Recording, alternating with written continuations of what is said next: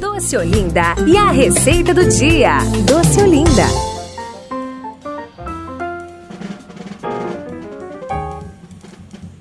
Vamos lá com a receita de bacalhau gratinado.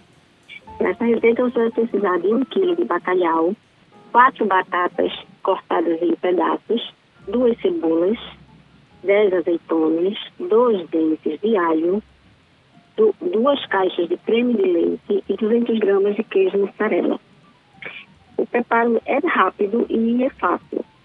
A única dificuldade, o que dá mais trabalho, é deixar o bacalhau de molho para ele faltar o sal. Então, um dia de antecedência, que você vai fazer a receita, você deixa o bacalhau de molho na água, de preferência dentro da geladeira.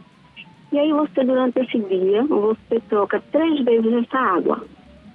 E aí depois que você perceber, ou você experimentar que o bacalhau está sem sal, você vai tirar a pele e a espinha.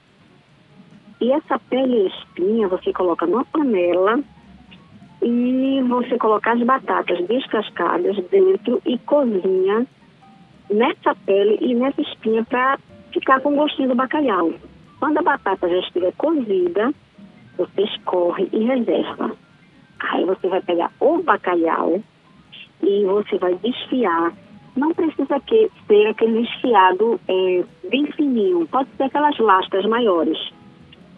E aí você desfia, reserva também, e aí você vai é, para a panela e vai dourar no azeite. O azeite é a quantidade que você quer, que você gosta.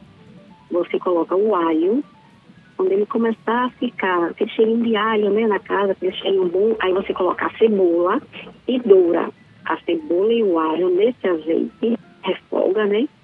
E aí depois que tiver refogado, quando a cebola estiver assim clarinha, aí você coloca o bacalhau que já está desfiado. E aí você refoga mais um pouco. Aí depois que você viu que está refogado, você coloca as azeitonas.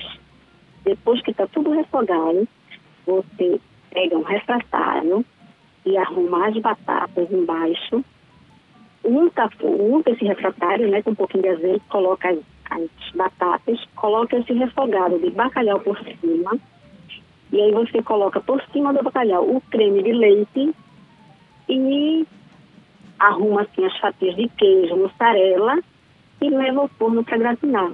Não precisa estar muito tempo no forno, só para esquentar as batatas, né? E dourar o queijo e derreter. Assim que derreter, está pronto. E aí é só se deliciar com arroz branco, fica delicioso.